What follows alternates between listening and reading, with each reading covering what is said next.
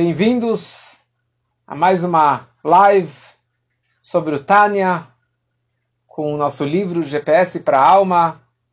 Estamos hoje começando o capítulo 3 do Tânia, que também é o capítulo 3 do GPS para a Alma. E hoje veremos alguns assuntos e algumas histórias muito marcantes e inspiradoras para a nossa vida. Hoje falaremos sobre a anatomia da alma judaica e a estrutura dessa alma.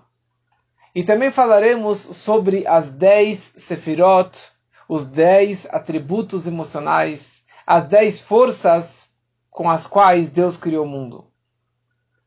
Semana passada, no capítulo anterior, no capítulo 2, nós estávamos falando sobre a estrutura da alma judaica, a Nefesh Haelokit, a nossa segunda alma.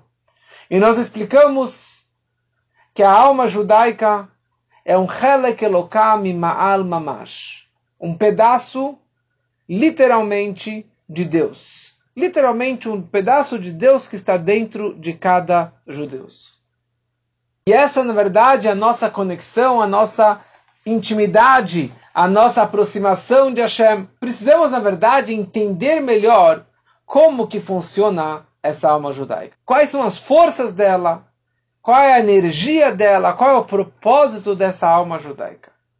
Antes de mais nada, a gente tem que esclarecer aqui uma pergunta que muitos fazem. E que eu estudo Tânia e Hassidut com muitos, com alguns psicólogos. Quando que fizemos o nosso livro, o GPS, muitos dos psicólogos ficaram realmente empolgados com essa edição em português, porque traz muitos assuntos que a psicologia, que a psicanálise desenvolve sobre a estrutura da alma, sobre a mente humana, sobre o comportamento do ser humano. E a pergunta que surge é: qual é a diferença se você estuda sobre a psique humana, se você estuda sobre a natureza, sobre a alma, na psicologia, ou se você estuda isso na Hassidut e principalmente no livro do Tânia. Ou seja, qual é a grande novidade, qual é a grande diferença que tem entre o estudo da Hassidut no Tânia ou o estudo da psicolo na psicologia? E a diferença é de cima para baixo ou de baixo para cima? Quando um estudante de psicologia ele quer estudar a estrutura da alma, então todo conhecimento, desde o pai da psicanálise, eles fizeram isso a partir de pesquisas, usando cobaias, usando seres humanos, analisando o seu comportamento, as suas reações, os seus traumas, as suas histórias. Então eles deduziram que essa pessoa se comporta dessa forma porque quando ele tinha cinco anos ele apanhou do pai. Ou ele se comporta dessa forma porque quando ele tinha 10 anos, ele sofreu um abuso. Ou porque os pais se divorciaram. Ou porque ele viu alguma imagem. Ou porque alguma coisa aconteceu. E assim, eu não estudei psicologia, mas alguma conclusão eles chegaram, mas baseado num comportamento humano. Numa pesquisa que eles fizeram. E assim, pesquisaram e pesquisaram e continuam pesquisando. E o fato é que a psicologia que era 100 anos atrás não é a psicologia que é hoje. O comportamento e as descobertas não são as mesmas. Assim, talvez a estrutura seja a mesma, mas ela vai modificando e vai desenvolvendo. Aqui, de jeito nenhum, não vem desprezar ou menosprezar o, a psicologia, a psicanálise e assim por diante, mas a visão da Kabbalah, a visão da Torá, da Hassidut e do Tânia em particular é totalmente oposta a essa. Porque explica o Tânia, explica o Alter no Tânia, que a fonte verdadeira para as forças do ser humano, para a natureza do ser humano, para a psique humana, para as emoções do homem, para as forças do homem, são consequência das dez sefirot de Deus, das dez forças de Deus. como falaremos daqui a pouco sobre essas dez forças. Então Deus ele criou o homem com a sua imagem. Deus criou o homem à imagem dele, uma cópia. Deus não tem corpo. Deus não tem imagem. Então o que significa que o homem, Adão e Eva foram criados à imagem de Deus? Isso significa que da mesma forma que Deus tem dez forças, ou ele usou dez forças para criar o universo, para criar o mundo, ele com essas dez forças ele também acabou criando o homem. Em outras palavras, como que o Alter Ebe descobriu tudo isso? Como que o Alter Ebe sabia que o homem, que o ser humano tem as forças intelectuais e as emocionais, como falaremos mais para frente? Ou como ele sabia que Deus tem essas dez forças? Ele não fez pesquisa, ele não, não fez realmente testes cobaias com seres humanos. O Alter Ebe, ele simplesmente ele enxergou tudo isso. Ele vivenciou essa espiritualidade, essas forças divinas, e baseado naquilo que ele viu lá em cima, ele copy-paste e falou, então com certeza isso também tem dentro do ser humano aqui embaixo. Ele estava lá e por isso que ele conseguiu traduzir e trazer aqui para baixo. Já contamos algumas histórias sobre o Alter Ebe. O Alter Ebe era uma pessoa de um outro mundo. Ele era uma alma de um mundo extremamente elevado que entrou dentro desse mundo, como falamos na introdução desse curso, que era uma alma nova, era uma alma de um outro planeta que acabou sendo colocada dentro desse mundo para cumprir uma missão extremamente elevada. Quando o Alter estava escrevendo o Tânia, ele estava com a, com a pena, com a caneta na mão, escrevendo o Tânia. E inúmeras vezes ele parava.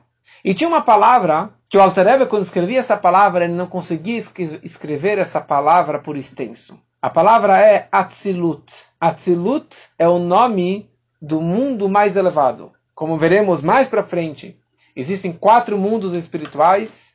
De cima para baixo é Atzilut, Briya, Yetzirah e Asiya. Asiya é o mundo da ação, é o mundo que nós vivemos. Atzilut é um, um mundo extremamente elevado, que não existem seres humanos que as almas dos maiores tzadikim, como de Moshe Rabbeinu, vieram lá de cima. Quando o Alter estava escrevendo a palavra Atzilut, ele vibrava de tanta emoção, porque ele estava enxergando este nível espiritual, ele estava vibrando essa energia, então ele não conseguia escrever por extenso. Porque eu falo Atzilut como eu falo banana e abacaxi. Para mim, c'est la même chose. Mas o Alter Ebe falando Atzilut, escrevendo Atzilut, isso aqui era, ele estava vendo na, no, nos olhos dele. Como eu falei semana passada, que para um tzadik é óbvio que Deus existe, que a Torá existe. E ele tem dúvida se o mundo existe. Então, para uma pessoa que vive dessa forma, que enxerga com esses óculos, com esse grau de espiritualidade, quando escrevia a palavra Atzilut, ele vibrava. Porque ele estava enxergando, isso aqui era autêntico para ele. E para ele colocar no papel era grande dificuldade de descer e traduzir para esse mundo físico, mas era óbvio que lá em cima existia. Ou seja, tudo que o Altareb escreveu no Tânia é o que existe lá em cima e ele copy-paste e ele deduziu o que existe aqui embaixo. Contar uma história um, do tataraneto do Altareb, que seria o quinto Rebbe de Chabad, o Rebbe Rashab. Certa vez o Rebbe Rashab, ele estava em casa, lavando as mãos, netelat yadayim para comer halá, e no meio disso, logo que ele lavou as mãos, o seu irmão, que se chamava Menachem Mendel, se aproxima dele e fala: Ah, Bruder, meu irmão, olha só! E ele chega com um jornal na mão, ele chega com um jornal russo na mão, ele fala: Olha só o que os médicos acabaram de descobrir. Eles descobriram, e o Rebbe falou: não, não, não, não pode interromper. Acabei de lavar as mãos, espera um pouquinho. Eu não posso, não pode fazer nenhuma interrupção entre lavar as mãos e comer a halá, comer o pão. Sentaram, comeu o pão. Daí o irmão falou para ele: olha, olha aqui o jornal, olha só que descoberta. Os médicos acabaram de descobrir uma nova artéria, uma nova veia, uma nova artéria no cérebro humano. E essa artéria, ela na verdade, ela tem duas funções. Ela é, é uma artéria bamba, solta, que ela está cheia de, de um líquido, e no momento que você quer ativar a tua memória, qual o movimento que você faz? Me mostra aqui na, na imagem aqui do Zoom. Qual o movimento que você faz com a cabeça, Luiz, quando você quer se lembrar de alguma coisa? Para onde você coloca a cabeça? Joga para cima. Você fala, você começa a pensar, você olha para cima e você começa a lembrar. Quando você quer se concentrar, você quer meditar, qual o movimento que você faz com a cabeça? Marisa, o que você faz com a cabeça? Você coloca para baixo, certo? Você abaixa a cabeça, você põe a cabeça entre as mãos e você fala, deixa eu me concentrar, calma aí, deixa eu pensar, deixa eu pensar. Ah, agora eu entendi. Quando você quer lembrar de algo, você joga para cima. E quando você quer se concentrar, você coloca a cabeça, a cabeça para baixo. Isso é natural em qualquer ser humano, em qualquer lugar do mundo. Por que isso? Por que esse movimento? Então, 100 anos atrás, mais ou menos, os médicos foram descobrir, na época do Rebbe Rashab, os médicos russos descobriram que tem essa, essa artéria que ela se movimenta. No momento que você joga a cabeça para baixo, ela ajuda na concentração. E quando você joga a cabeça para cima, ajuda na memória, na lembrança. E o Rebbe Rashab vira para o irmão e falou, grande coisa. Falou, vem comigo. Eles foram até a biblioteca. E eles pegam lá na biblioteca. Ele falou, olha só, tá vendo esse livrinho aqui? Esse livro que foi escrito Biktav Yad, a mão, a punho, do nosso bisavô. O nosso bisavô, o Mittel Rebbe, o segundo Rebbe de Chabad, o filho do Alta Rebbe.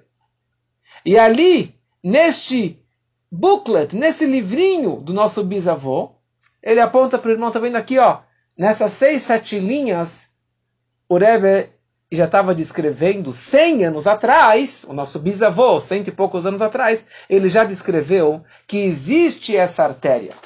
E ele descreveu que ali essa artéria tem, na verdade, tem um vapor. E ela se movimenta para um lado e para o outro, que ajuda para a memória, que ajuda para a concentração.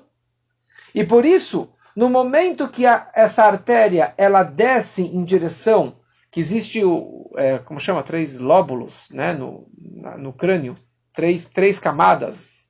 Uma vez um, um médico me explicou isso. E isso está ligado com, com os três forças do intelecto que falaremos mais para frente, que é Chokhmah, Binah e Dat. Quando essa artéria ela cai em direção a Chokhmah e Binah, isso ajuda na lembrança, na memória. E no momento que ela cai, ela se movimenta para a parte que se chama Dat, que é o conhecimento, então isso ajuda para a concentração. Então, olha só, o nosso bisavô já falou isso aqui há tantos anos atrás. Então perguntaram para o Rebbe Rashab, então quer dizer que o nosso bisavô era um grande médico, era um grande cientista, ele sabia anatomia, ele sabia tanta coisa sobre o corpo humano. E o Rebbe falou, não!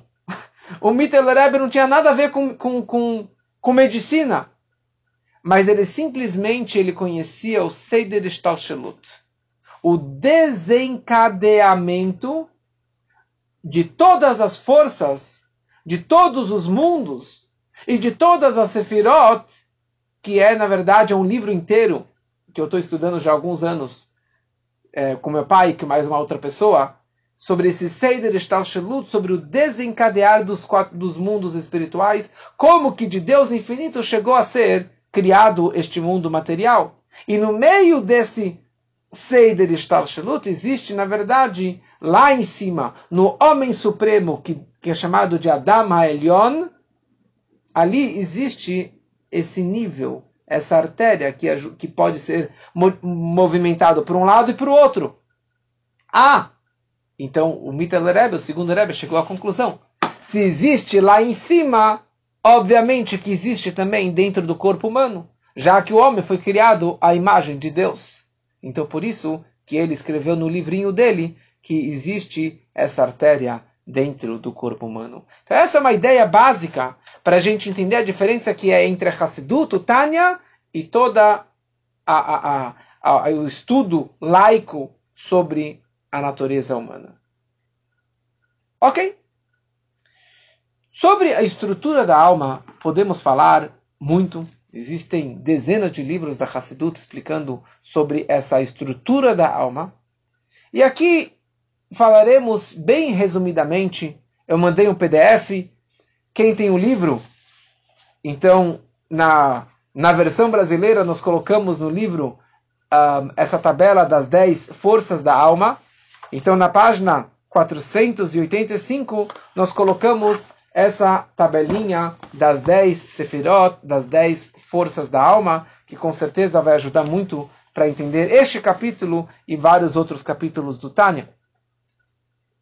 Então, aqui nesse capítulo, o Alter ele só desenvolve um pouquinho de algumas forças das dez forças da alma, que são relevantes aqui para a sequência do entendimento do que significa um, as forças da alma divina.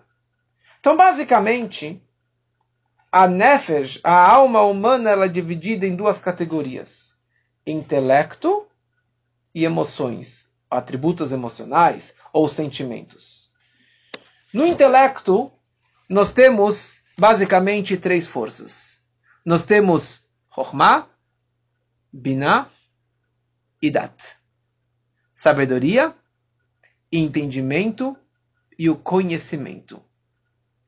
Chokhmah, Binah e Dat. Se você juntar a inicial dessas três palavras, forma Chabad. Chabad, o movimento Chabad, que na verdade começou a partir do Alter Rebbe, que é o, é o primeiro líder do Chabad. Por que, que é chamado de Chabad?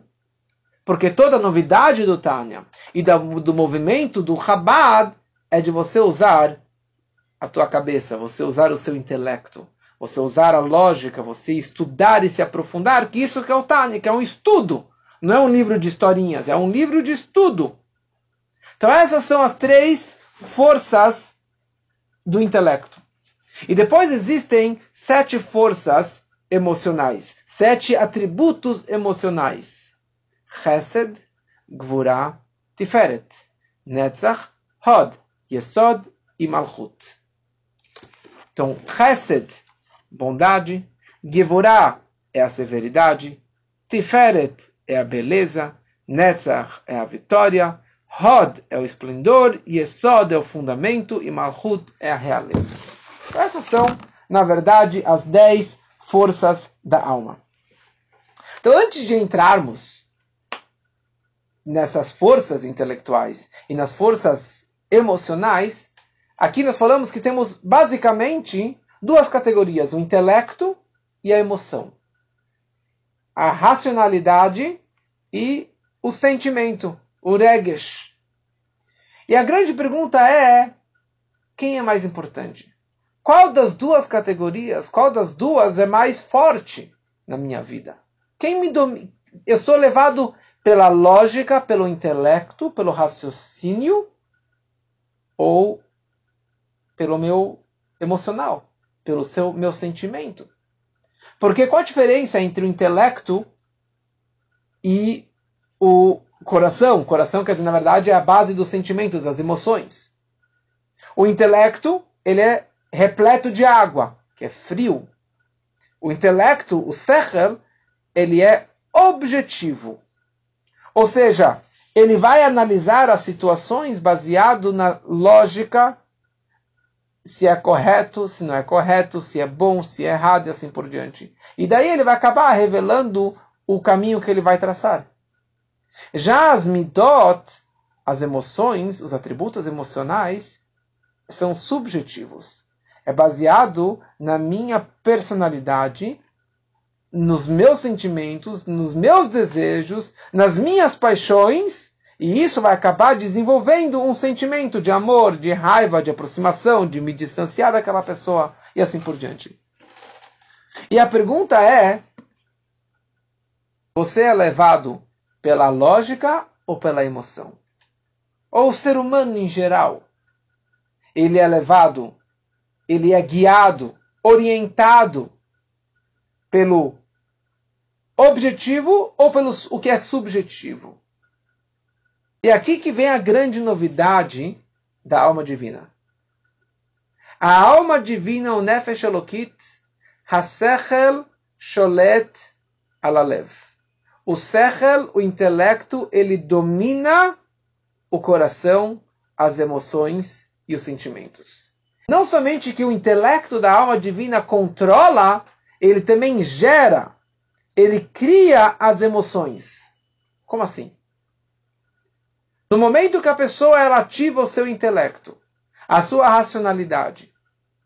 Aqui a gente está falando sobre a alma divina. Depois falaremos sobre a alma animal, que também tem essas dez forças, que também tem o intelecto da força animal, que também tem as, as sete emoções da alma animal. Mas aqui a gente está falando da alma divina. Então, qual que é a, qual que é o, a vida da alma divina? É divindade, Deus, bondade, amor, ajudar o próximo, se aproximar mais de Hashem. Então, essa alma divina, ela vai ativar o seu intelecto. E ela vai meditar, vai se aprofundar sobre a grandeza de Hashem, sobre como que Deus é infinito, como que Deus ele é tão bondoso, como que Deus me criou e como que existe a providência divina particular. E assim por diante, tem muita coisa para você meditar sobre a natureza. Olha a natureza, você acaba despertando, na verdade, um intelecto muito profundo sobre a grandiosidade de Deus. Então, quanto mais você pensar sobre a grandeza dele, mais isso vai despertar um sentimento de amor, um sentimento de aproximação de Hashem. E quanto mais profunda e autêntica for essa meditação, mais forte e mais revelado será esse meu amor, o meu sentimento de aproximação de Deus. Aparentemente isso aqui é muito difícil, praticamente impossível, porque o mundo que nós vivemos, ou a nossa alma animal, é o oposto total disso. Porque a alma animal, ela enxerga o mundo como animal. Como que fala cachorro em hebraico? Kelev. Kelev significa kuló lev. Ele é só lev. Lev significa projeto lev. O que quer dizer lev? Coração. Só coração. O cachorro que, se chama, que chamam ele de ser o amigo fiel do homem, ele não é amigo. Ele, ele pensa em si. Ele é culó leve, ele é só coração, é só emocional. Então, se você der amor, carinho, passeio para ele e ração, ele vai, ele vai lá te lamber. o nossa alma animal, ou o ser humano em geral, ele vive só com a alma animal. E a alma animal significa só coração, só paixão, só desejos. E o meu coração, o meu sentimento, ele é tão forte, ele é tão convincente, que ele acaba seduzindo e levando e convencendo a minha lógica para que satisfaça o meu desejo. Então eu vou gastar 20 mil, 30 mil reais para conseguir assistir um jogo da Copa no Catar. Você está louco? Você não tem dinheiro para pagar suas contas. Mas você vai gastar, torrar seu dinheiro, pegar emprestado pelos próximos 10 anos para conseguir assistir o jogo no Qatar. Lógica. Mas eu preciso comprar o iPhone 13. Eu preciso comprar o carro zerinho. Eu preciso desse terno novo. Eu preciso de uma roupa nova. Eu preciso viajar para Disney. Você não precisa. Você quer. Você deseja. Você tem uma atração, um desejo, uma paixão, um, um vício. Que um vício, na verdade, é só desejo. Não é lógica. Você toma Coca-Cola, você é viciado em Coca-Cola. Pergunta para qualquer médico os prejuízos, certo? A, a, a, o perigo que tem a Coca-Cola. Mas você vai tomar Coca-Cola todo dia. Por quê? Porque você gosta. Por isso que o mundo é tudo i. Então é iPhone, é iTouch, é iFood, é tudo I, o que eu quero, o que eu desejo.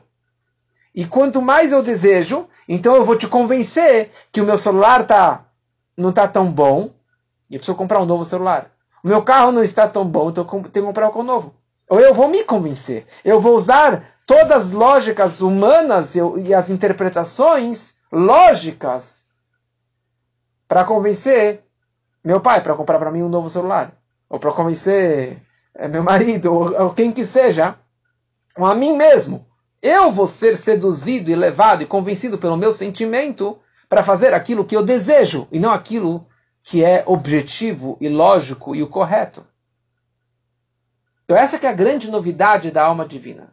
A alma divina e a grande novidade do Tânia, que é a Moach Shalit Alalev, que o intelecto ele domina o coração, ele controla o coração.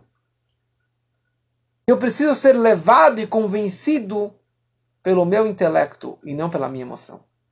E aqui tem uma, uma história muito, muito forte, muito interessante, que alguns já conhecem, mas essa história vai lá para um, a época de Napoleão Bonaparte, quando que ele foi fazer a sua grande campanha da Rússia em 1812, quando que ele conquistando tantos países da Europa e tendo, tendo tanto êxito, ele finalmente ele fala agora eu vou conquistar a Rússia, a União Soviética. Eu vou conquistar a Rússia e eu vou eu vou, vou destruir o czar.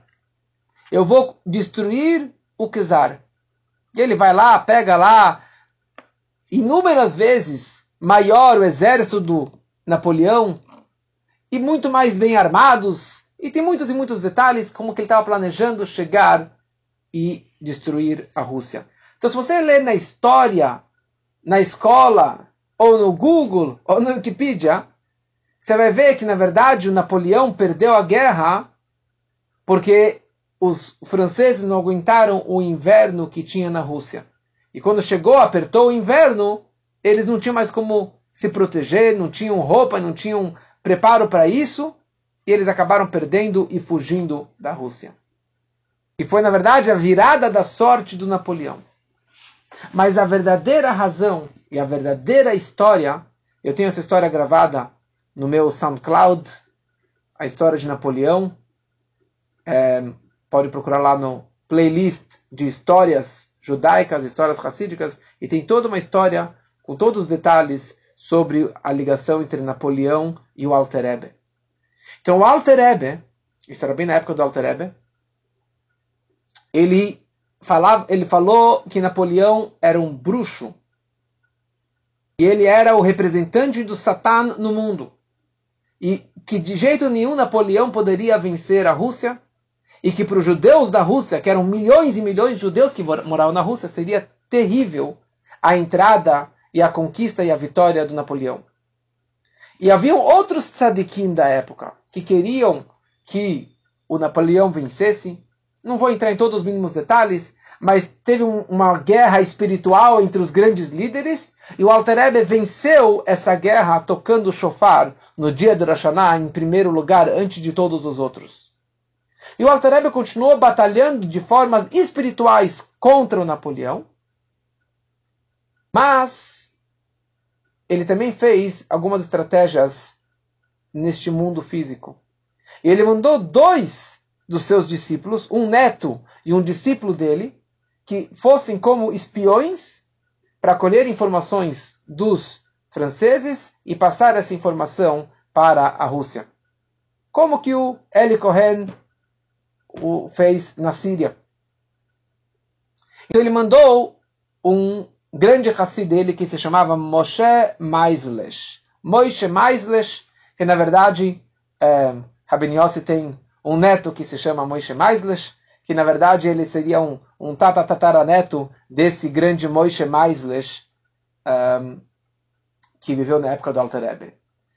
Então esse Moshe Maislesh ele falava francês fluente, falava russo, falava outros idiomas, e ele acabou se infiltrando no exército francês, entrou no batalhão, onde que estavam fazendo todos os mapas e, e, as, e, os, e os, os planos para as próximas batalhas, os próximos ataques contra a Rússia. Que os primeiros ataques eles tiveram muito êxito. E o Moishe mais ficava lá desenvolvendo os mapas e ele era o tradutor, então ele estava lá toda na cúpula e ele acabava copiando a próxima batalha e passava para algum colega que acabava chegando até o exército russo e dessa forma os franceses começaram a perder uma batalha após a outra. Até que eles começaram a suspeitar alguma coisa. Deve, deve ter algum espião infiltrado aqui dentro que está vazando essa informação. E um dia, Napoleão Bonaparte aparece lá no quartel-general, onde que estava lá o Moshe Meislich estudando os mapas com seus colegas. E o Napoleão suspeitou que era o Moshe Meislich. E ele vai em direção até o Moshe Meislich e ele fala: Você Vuvuzet, você é um espião. E ele coloca a mão no peito dele para ver o batimento cardíaco. Naquele momento, o Moishe, que era o espião, que ele realmente estava fazendo eles perder, o, o, cardíaco continuou exatamente o mesmo que era antes. Então ficou perdido. Ele tirou a mão do, da camisa, né? Porque ele sempre colocava a mão dentro da camisa, colocou no peito dele e falou: Pardon, pardon, je me confundo, eu me confundi, desculpa, pode continuar fazendo o seu trabalho. Escapou dessa. E daí, obviamente, que no dia seguinte ele foi embora e fugiu, porque senão ele poderia ser pego, poderia ser morto e assim por diante. E daí ele se reúne com seus colegas, com os Hassidim, eles perguntam para ele e falam, mas você é um espião? Como que você conseguiu controlar o seu batimento cardíaco? E o Moshe Meisler falou desde a minha primeira audiência com o Rebbe, com Alter Rebbe. Ele me ensinou no Tânia que a base do judaísmo, a base do Tânia é que a Moach Shalit Alalev, que o intelecto, que o cérebro, que a cabeça domina o coração. E eu trabalhei tanto nessa ideia a tal ponto que isso virou uma realidade, que a minha emoção, o meu batimento cardíaco não foi levado pela emoção do momento, porque eu estava fazendo uma missão extremamente importante para que uma missão do Alter Ebe. Então ele fisicamente conseguiu controlar o seu batimento. Bom, o tempo está passando e precisamos entrar nessas ideias. Então, primeira coisa, nós temos três forças do intelecto. Nós temos Chokhmah, Binah e Dat. Chokhmah significa sabedoria.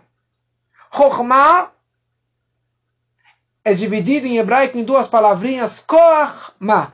Uma força do quê? Da onde que veio essa força? Ou da onde que veio essa, esse insight?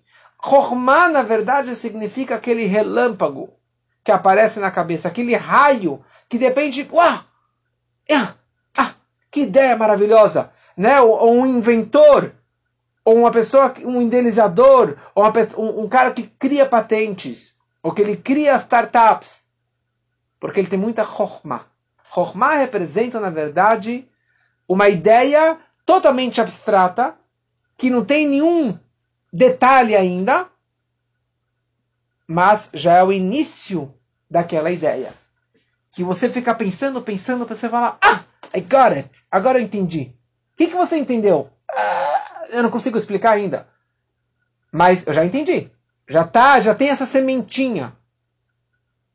Por isso que Chokhmah representa o pai. Na criação de uma criança, o pai, ele traz uma gota. Uma gota. Fedorenta. Que se você olha para aquela gota não tem nada. Mas aquela gota tem tudo que vai ser desenvolvido pela mãe. Naquela uma gotinha do pai, já tem tudo, mas totalmente escondido. Biná. Biná significa entendimento. Fala em hebraico animevin, eu entendi. Revanta, você entendeu? Porque biná significa o entendimento.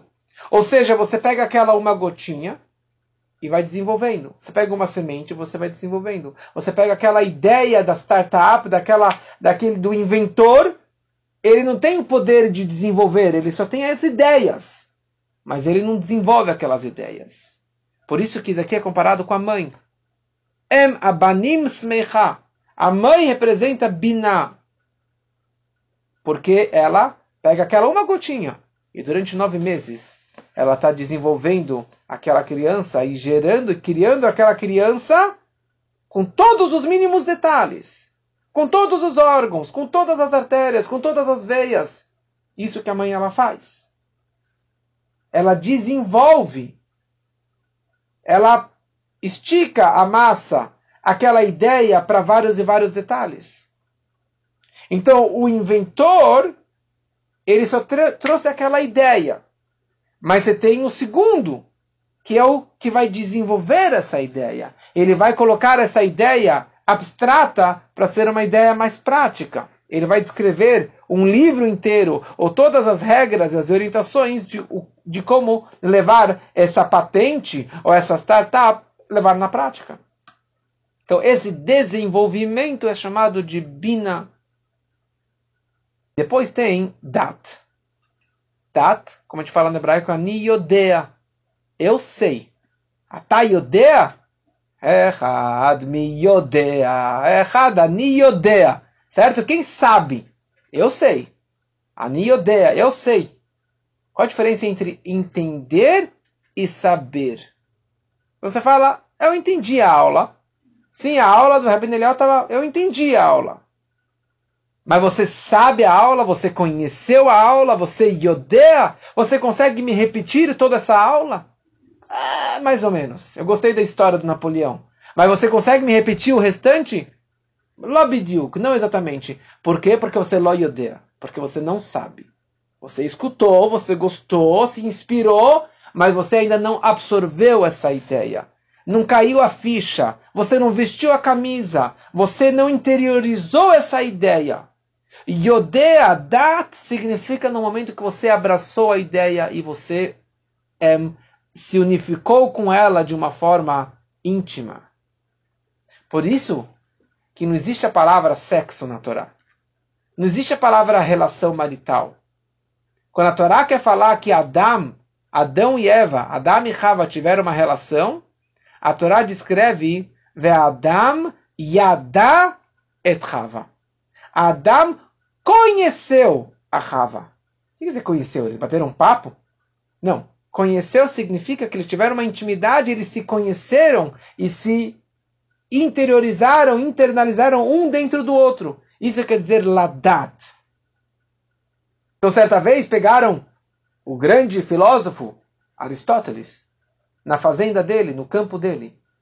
Ele pega um coelho, ele arranca a orelha do coelho e começou a comer.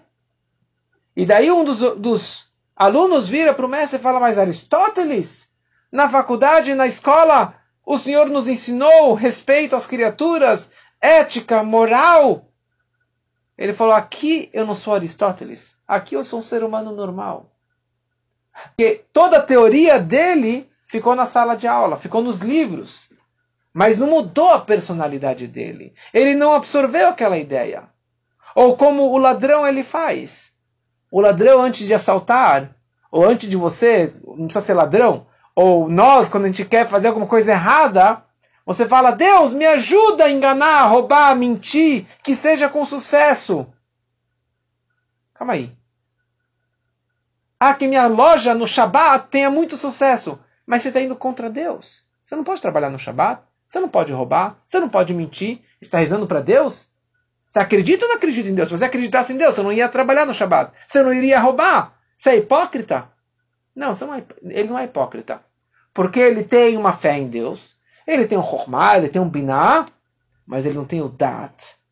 Ele não sabe. Ele não conhece Deus. A tal ponto de alterar, de modificar os meus comportamentos. Acredito, na teoria, mas na prática eu faço o que eu bem quiser. E essa é que é a grande novidade do Alter Ebe no Tânia. Quando o Alter Ebe, como eu contei um pouquinho da história dele na introdução desse curso, quando o Alter Ebe, ele saiu de casa, saiu da esposa dos sogros, e ele foi até Mesrit, para o Mag de Mesrit, e ali ele conheceu a Hassidut, ali ele conheceu o seu grande mestre, e ficou lá dois anos, dois anos e meio, estudando ele volta para casa. E o sogro, Rabi Leib Segal, que era um grande misnaged, era muito contra o movimento racídico, e ficou muito furioso com seu genro. Então, quando que finalmente o Alter Rebbe chega, volta para casa, já com, como um Hassid, um seguidor do Baal Shem Tov, do Magid Memezrit, então o sogrão vira para ele e fala, e aí, Zalmenu, era o apelido do Alter Rebbe, o que, que você aprendeu lá que você não sabia até então? Porque ele já sabia tudo, já conhecia toda a Torá, já sabia tudo. Era um grande mestre. E o Alter Rebbe respondeu, eu aprendi, eu aprendi, ou ele falou, agora eu sei que existe um Criador do Universo. Agora eu sei, Yodea, que existe um Criador do Universo. E daí o sogro caiu na gargalhada, ficou bravo. Ele chamou a empregada e falou: Zlata, você acredita em Boga? Você acredita em Deus? Falou: Dá, sim, óbvio que eu acredito em Deus. Óbvio que Deus existe, vai com Deus, fala com Deus. Falou: Você foi para lá? Perder seu tempo para acreditar em Deus? Essa empregada já acredita em Deus.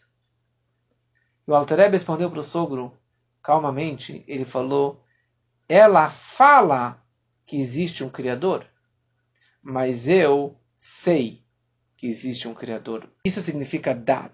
Yodea, eu sei, agora eu sei que existe um Deus, agora eu conheço Deus. Eu estou unificado com Deus, porque eu estudei e agora Yodea Deus. Então, todo dia nós falamos no Shema Israel, Hashem Elokecha. Ame Deus. E a grande pergunta é, como que você pode ordenar a amar a Deus? Como que você fala, olha, ama o teu vizinho, ama aquela pessoa? É um sentimento do coração. E como que eu posso falar para você?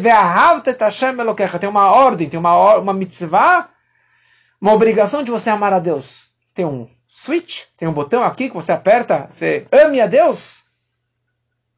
Então, na verdade, no momento que você ativar o Chokhmah e o Binah e o Dat, você vai ativar a sabedoria, o conhecimento, o entendimento.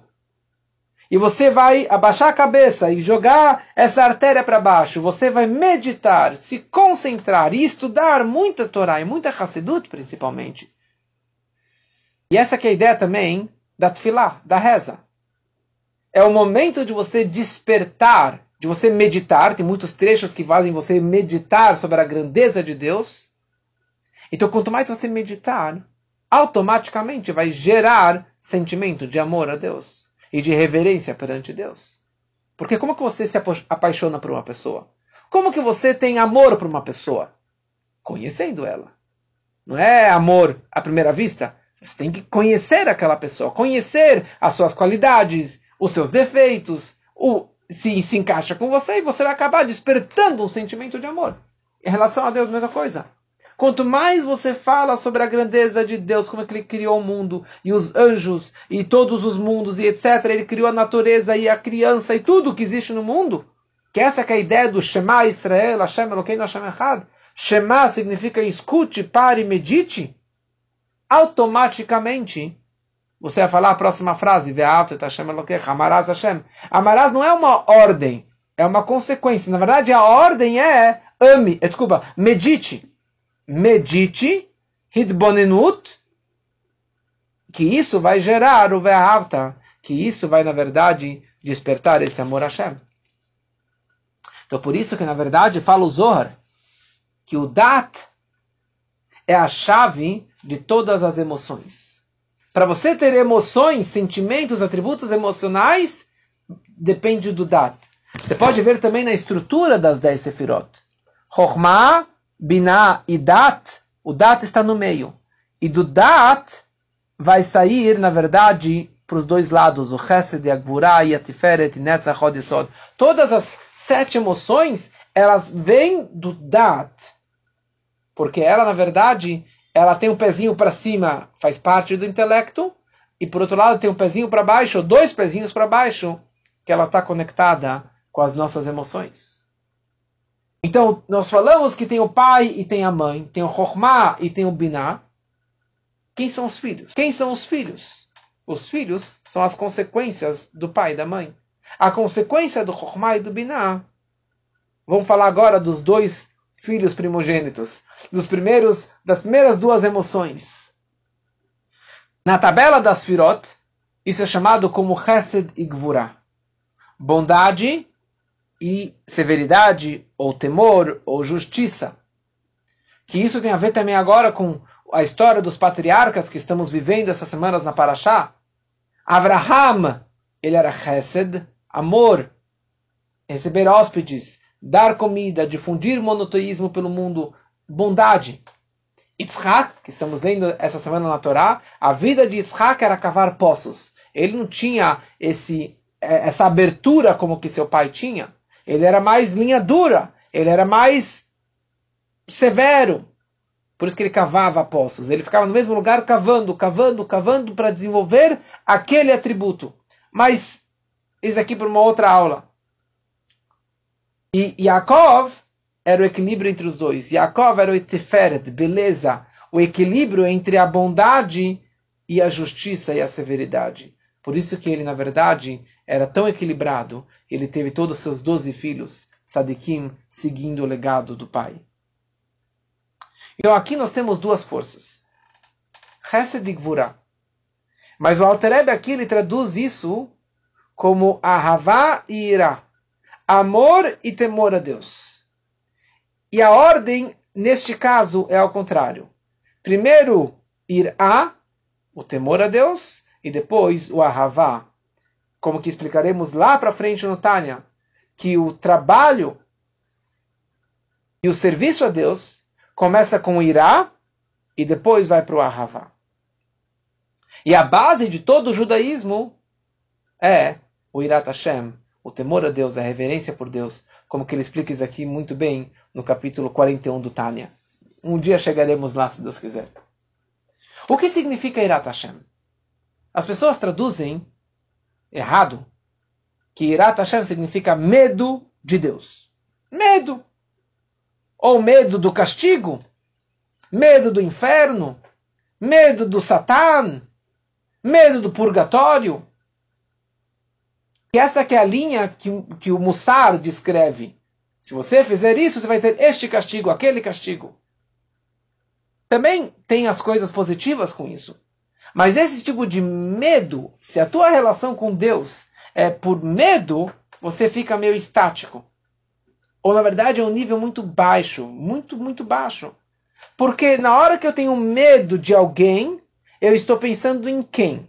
Nele ou em mim? Óbvio que eu estou pensando em mim. Eu estou pensando, na verdade, eu tenho medo de você. Eu tenho medo do inferno. Eu tenho medo do castigo. Eu tenho medo de Deus. Eu não quero apanhar. Então, por isso, eu não vou fazer X, Y, Z. Ou seja, em outras palavras, estou pensando em mim, não nele. O Irat Hashem, o Irat Shamayim, temor a Deus, que o Alter explica no Tânia, é um Irá extremamente elevado, muito mais elevado e muito mais bonito. Irá significa que eu reconheço que a minha união, a minha ligação com Deus é tão importante que eu tenho medo ou eu estou preocupado de manchar ou de perder essa ligação. Em outras palavras, com os nossos pais, nem tudo eu faço por amor. Mas eu amo tanto eles que eu não quero magoá-los, eu não quero decepcioná-los. Eu não vou fazer alguma coisa, falar alguma coisa, porque eu sei que meus pais vão ficar bravos comigo, chateados comigo. E eu não quero. Por quê? Porque eles são tão queridos para mim, eu sou tão próximo deles, que eu não quero magoá-los. Isso quer dizer ir a. A Torá descreve, você tem que amar, eh, você tem que, você não tem que, a Torá descreve, você tem que temer o teu pai. Temer não é medo do, do, do que seu pai vai te dar um, um tabefe na cara. Medo significa que você tem reverência por ele. Você respeita ele e você não vai magoá-lo. Em outras palavras, quanto mais eu meditar, eu vou pensar que Deus ele é infinito. E como que ele é responsável por mim e por toda a criação. E cada momento Deus me enxerga e me, e me protege. Então é tão importante eu estar ligado com ele. Então eu não quero comer uma comida no kasher. Eu não quero trabalhar no Shabat. Eu não quero ter uma relação proibida. Eu não quero fazer idolatria. Eu não quero comer no Yom Kippur. Eu não quero comer Hametz no Pesach. Por quê? Eu não entendo. Mas ele, meu pai, meu verdadeiro pai, vai ficar muito chateado comigo. Ele vai ficar indignado comigo. Ele vai ficar decepcionado comigo. E isso aqui para mim dói. Eu não vou fazer. Depois que a pessoa ela já tem o sentimento de Irat Hashem, de Irat Hashem, depois disso, ele pode despertar um sentimento de amor. O que significa amor? Amor, como já falei da outra vez, amor não é amor ao peixe, não é amor egocêntrico, não é o I love you. Amor significa o desejo de me unir, me unificar com o amado, com a pessoa amada. Quanto mais eu medito sobre a grandeza de Hashem, isso vai me despertar um sentimento de amor e de me querer, de querer me unir, me unificar com Ele. Um sentimento de me desapegar do material, de me desapegar do dinheiro e da matéria e, de, e, e da fisicalidade, para poder me conectar com Hashem. Mais essa meditação é mais autêntica e verdadeira dentro de mim, maior é o meu amor por Hashem. Como que o rei, Salom, o, rei Davi fala nos Salmos, nafshi, kama lecha besari. Nafshi, a minha alma está sedenta para ti, Hashem. A minha alma, a minha carne está com fome, está tá com desejo para se conectar com consigo. Sama lecha nafshi, sama nafshi Eloquim, tantas frases descrevendo a sede, o amor incandescente que ele tem por Deus. Então, quando você está apaixonado por Deus, você não vai parar de pensar nele no dia inteiro, na Torá, em qualquer situação da sua vida. Isso significa o amor. E essa que é a base do Tânia. E essa que é a base das forças do homem, do ser humano.